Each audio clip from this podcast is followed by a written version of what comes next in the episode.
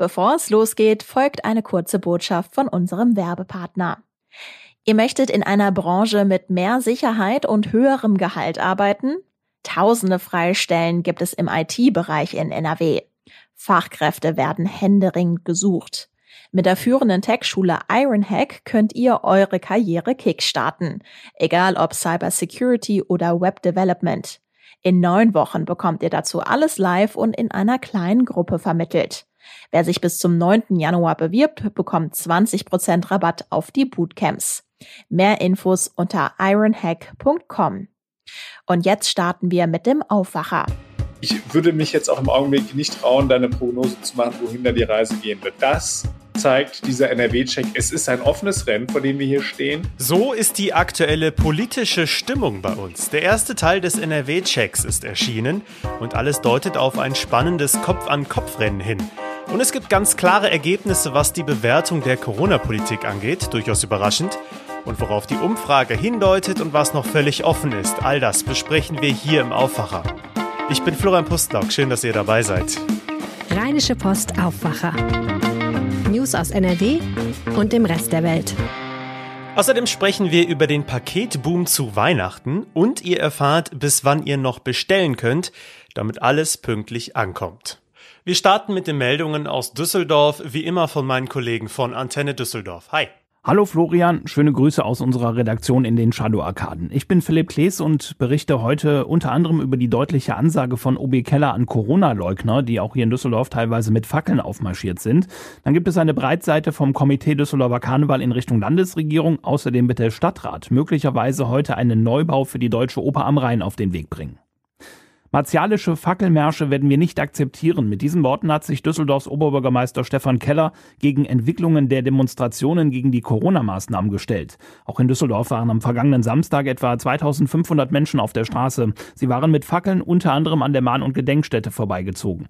OB Keller sagt, im Rahmen der Versammlungsfreiheit sei es völlig legitim, seine Kritik an einzelnen Corona-Schutzmaßnahmen zum Ausdruck zu bringen. Wer sich jedoch mit Rechtsradikalen und Verschwörungstheoretikern abgibt und sich von solchen Leuten nicht distanziert, passiert, der muss auch mit unserer Kritik und Ablehnung rechnen, so der OB. Es gehe nicht, andere Menschen zu diffamieren und zu bedrohen.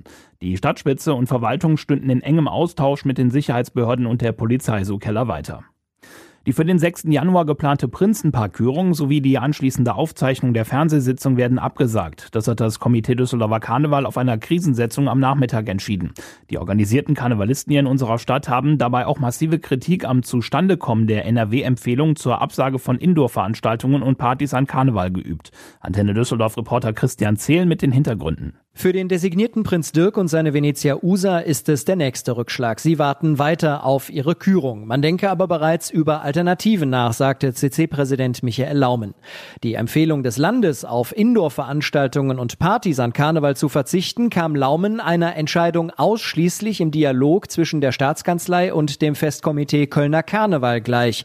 Das Düsseldorfer CC habe stets vorausschauend auf die aktuelle Corona-Problematik agiert und bereits im August die Anwendung der 2G-Regelung entschieden. In die aktuellen Entscheidungen sei man aber überhaupt nicht eingebunden gewesen. Wann werden wir in die neue Düsseldorfer Oper gehen können? Die Antwort auf diese Frage steht in den Sternen. Heute wird allerdings der Stadtrat aller Voraussicht nach endgültig seine Absicht erklären, dass das Sanieren der Oper an der Heinrich-Heine-Allee nicht in Frage kommt und eine neue her soll. Noch zwei Standorte sind im Rennen, das Gelände des alten Kaufhofs am Wehrhahn und der aktuelle Standort an der Heineallee. Am Wehrhahn gäbe es wohl etwas mehr Möglichkeiten, sich architektonisch zu entfalten. An der Heinrich-Heine-Allee wäre zum Beispiel zu beachten, wie sehr der Hofgarten in Mitleidenschaft gezogen wird. Natürlich wird auch das Geld eine Rolle spielen. Schon die erste Schätzung für den Neubau liegt bei über 700 Millionen Euro, standortunabhängig. Die Frage nach dem Wo soll im Frühjahr geklärt werden. Heute geht es erstmal darum, dass der Stadtrat seinen Willen für einen Neubau bekräftigt. 30 Millionen Boosterimpfungen bis zum Jahresende. Das haben sowohl der frühere Gesundheitsminister Jens Spahn als auch der neue Bundeskanzler Olaf Scholz für Deutschland gefordert. Und dieses ehrgeizige Ziel ist realistisch, heißt es jetzt von der Kassenärztlichen Vereinigung Nordrhein hier bei uns in Düsseldorf.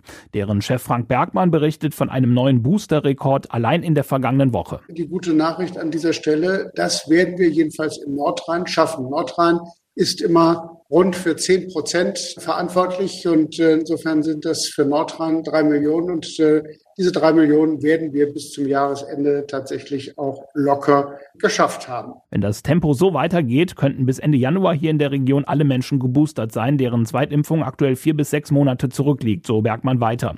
Er glaubt auch, dass es dem Bund gelingen kann, den Impfstoffmangel im neuen Jahr noch rechtzeitig zu beheben. Die Ärztinnen und Ärzte haben das ganze Jahr über aber auch mit zahlreichen Pannen und Desastern bei der bundesweiten Impfkampagne zu kämpfen. Das sagt der stellvertretende Vorsitzende der Kassenärzte Carsten König. Das Jahr 21 ist für uns alle eins der schwersten, vielleicht sogar das schwerste Berufsjahr und Arbeitsjahr überhaupt gewesen. Für das kommende Jahr hoffen wir als Praxen auf hoffentlich deutlich planbare Szenarien. Das ist tatsächlich unser Weihnachtswunsch. Im Impfzentrum am Hauptbahnhof beginnen morgen auch die Kinderimpfungen. Bei zahlreichen Kinderärztinnen und Ärzten ist das Impfen schon angelaufen, so König weiter. Das Vertrauensverhältnis zum Kinderarzt ist in der Tat etwas Besonderes und wir können das nur immer wieder betonen. Ja, auch die kommunalen Impfangebote sind positiv zu bewerten und wir freuen uns über jede Impfstrecke und Impfstraße. Dennoch werden viele Eltern zunächst mit dem zuständigen Kinderarzt sprechen. Kinder zwischen fünf und elf Jahren können sich mit BioNTech impfen lassen. Es muss vorher aber hier im Impfzentrum ein Termin vereinbart werden und auch einiges beachtet werden. Die Hintergründe haben wir aufgeschrieben bei den Nachrichten auf antennedüsseldorf.de. Hier in Düsseldorf gehen die Corona-Zahlen weiter zurück. Besonders deutlich können wir das an der 7-Tage-Inzidenz ablesen. Dieser Wert ist innerhalb eines Tages um fast 20 Punkte gesunken und liegt heute laut RKI bei 256,9. Im Verhältnis so niedrig war dieser Wert zuletzt am 19. November, also fast vor einem Monat. Innerhalb eines Tages wurden hier für Düsseldorf 211 neue Infektionen gemeldet. Neue Todesfälle im Zusammenhang mit einer Infektion hat es nicht gegeben. Seit Beginn der Pandemie im März vergangenen Jahres haben 552 Menschen hier in Düsseldorf ihre Infektion nicht überlebt. Die Antenne Düsseldorf Nachrichten nicht nur im Radio und hier im Aufwacher Podcast, sondern immer aktuell auch auf unserer Homepage antennedüsseldorf.de und auch in der ganz neuen App von Antenne Düsseldorf. Wie tickt NRW vor der Landtagswahl im Mai? Dafür haben mehrere Tageszeitungen, darunter die Rheinische Post, eine Umfrageserie bei Forsa in Auftrag gegeben. Das Ganze nennt sich der NRW-Check. Vier Umfragen sind dafür geplant und die erste ist jetzt erschienen. Es geht um die klassische Sonntagsfrage, na klar, den möglichen Ministerpräsidenten und auch die aktuelle Corona-Politik. Und darüber spreche ich jetzt mit Maximilian Plück, Leiter des Ressorts Landespolitik. Hi. Hallo, grüß dich. Erstmal, wie tickt NRW denn aktuell allgemein? Was ist dir grundsätzlich aufgefallen? Also, was sofort ins Auge sticht, ist, dass wir hier eine Patt-Situation zwischen den beiden führenden Parteien haben. Also CDU und SPD kommen äh, jeweils auf gleiche Werte, 27 Prozent sind das. Wir hatten vor äh, ein paar Wochen hatten wir schon mal eine Umfrage. Also Umfragen auf Landesebene sind ja jetzt nicht so häufig, ähm, aber da gab es noch eine Mehrheit für Rot-Grün und die ist schon flöten gegangen. Das heißt also, wenn wir jetzt hier über neue Bündnisse sprechen, die sich jetzt auf Grundlage der aktuellen Zahlen ähm, so abzeichnen, dann haben wir vergleichbare Sachen, wie wir oder eine vergleichbare Ausgangssituation, wie wir sie beispielsweise im Bund hatten. Das heißt also, man könnte über äh, eine Ampel reden, man könnte über Jamaika reden und man könnte auch über eine große Koalition reden. Ähm, das wären so die Optionen, die derzeit auf dem Tisch liegen das wäre zumindest das, was so aus der Sonntagsfrage sich gerade so ein bisschen abzeichnen lässt. Mhm. Welche Gründe gibt es denn dafür, dass Rot-Grün jetzt im Vergleich zu den letzten Umfragen so verloren hat? Naja, ich, äh, das ist nicht so ganz ähm, ähm, ersichtlich, woran das liegt. Äh, man, äh, ich habe mit einem Politologen hier von der Heinrich-Heine-Universität gesprochen, Thomas Burgundke, und der war auch überrascht. Also der hatte auch gedacht, dass eigentlich die SPD ähm, davon hätte profitieren können, dass sie ja jetzt im Bund mitregiert und dass diese Bugwelle auch die SPD hier in NRW so mit, mit sich trägt. Das hat aber offensichtlich nicht funktioniert. Und das Zweite ist natürlich, wir äh, erleben jetzt eine CDU, die nicht mehr unter Armin Laschets Führung hier in NRW ist, sondern die einen neuen Landesvorsitzenden und auch einen neuen Ministerpräsidenten hat, Henrik Wüst. Und da könnte es sein, dass der da auch für ein paar Effekte äh, gesorgt hat, also dass die CDU da wieder ein bisschen äh, Tritt fassen konnte. Und insofern sind sie jetzt gleich auf. Das Interessante fand ich noch, dass, äh, wenn man die Bürger fragen würde, welches Bündnis hätten sie denn gerne, die hätten tatsächlich also wenn man nicht nach der Partei fragt, sondern nach der Koalition, die sie sich wünschen, hätten sie gerne entweder schwarz-gelb oder rot-grün. Das ist sozusagen das, was sich die äh, Menschen wünschen würden, äh, ist alleine derzeit aufgrund der aktuellen Lage äh, nicht möglich. Das ist auf jeden Fall interessant mit den möglichen Koalitionen. Wir gucken in den Bund, da hat die Ampel gerade angefangen. Aber FDP, Grüne und SPD sind hier in NRW eigentlich eher in unterschiedlichen Lagern. Wir können da jetzt sehr viel rumspielen wahrscheinlich in den nächsten Monaten, oder? Man kann da sehr viel rumspielen. Man muss immer ein bisschen aufpassen. Also es sind äh, fünf Monate in einem Landtagswahlkampf können auch noch lang sein. Also es hört sich eher so an, als ob wir ja demnächst direkt in die Urne treten können, aber da kann noch ganz viel passieren es werden jetzt natürlich auch alle Worte auf die Goldwaage gelegt, die im Landtag gesprochen werden. Man schaut genau, welche Signale da ausgesandt werden, ähm, ob es jetzt beispielsweise zu einer äh, Verschärfung der Tonlage von Grünen und von FDP kommen kann, die ja im Bund jetzt sozusagen sich zusammenraufen müssen. Also das kann noch sehr launig werden. Äh, ich würde mich jetzt auch im Augenblick nicht trauen, da eine Prognose zu machen, wohin da die Reise gehen wird, weil das ist wirklich das zeigt dieser NRW-Check, es ist ein offenes Rennen, vor dem wir hier stehen. Und es steht natürlich auch noch die große Frage im Raum, könnte es so sein, wie es tatsächlich bei der Bundestagswahl war, wo ja die Themen so ein bisschen in den Hintergrund getreten sind und man vor allem die Personen angeschaut hat. Und diese Möglichkeit besteht ja durchaus eben auch auf der Landesebene. Dann lass uns doch mal über die Personen sprechen. Da ist jetzt Hendrik Wüst, der Spitzenkandidat für die CDU. Hat er jetzt den Vorteil gegenüber Thomas Kutschaty von der SPD, dass er jetzt schon Ministerpräsident zumindest für ein paar Monate ist und dadurch mehr Aufmerksamkeit bekommt?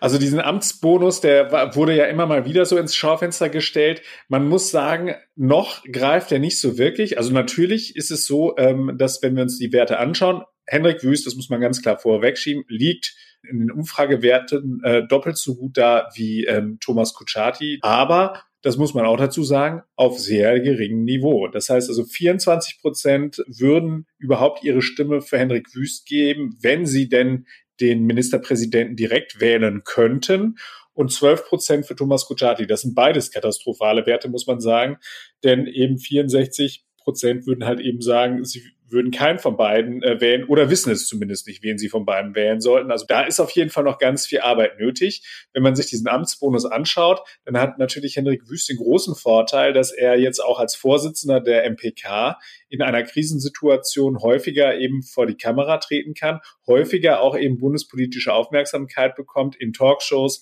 aber halt eben auch in Nachrichtensendungen und dort eben die Möglichkeit hat, auch einen Bekanntheitsgrad hinzukriegen. Das äh, dürfte Thomas Kutschaty ungleich schwerer fallen. Der hat als große Bühne den Landtag. Und jetzt prüfen sich bitte alle Hörer gerade mal selbst, wann sie das letzte Mal wirklich aufmerksam eine Landtagsdebatte äh, verfolgt haben. äh, da äh, ist es natürlich ungleich schwerer, da äh, medial dann auch aufzutreten und aufzufallen. Mhm.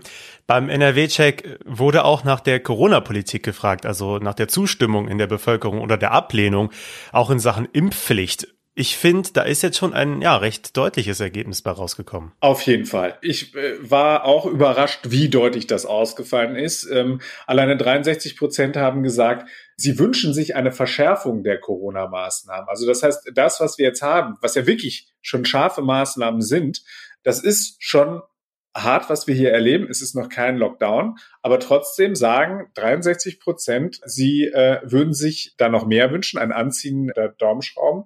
Bei der Impfpflicht, ja, du hast es angesprochen, ähm, da scheint es auch auf jeden Fall ein sehr, sehr eindeutiges Ergebnis zu geben. Da muss man einmal unterscheiden zwischen der Impfpflicht äh, für die verschiedenen Berufsgruppen, die ja jetzt tatsächlich auch vom Bundestag und Bundesrat auf den Weg gebracht worden ist, äh, zumindest für den Pflege- und Gesundheitsbereich.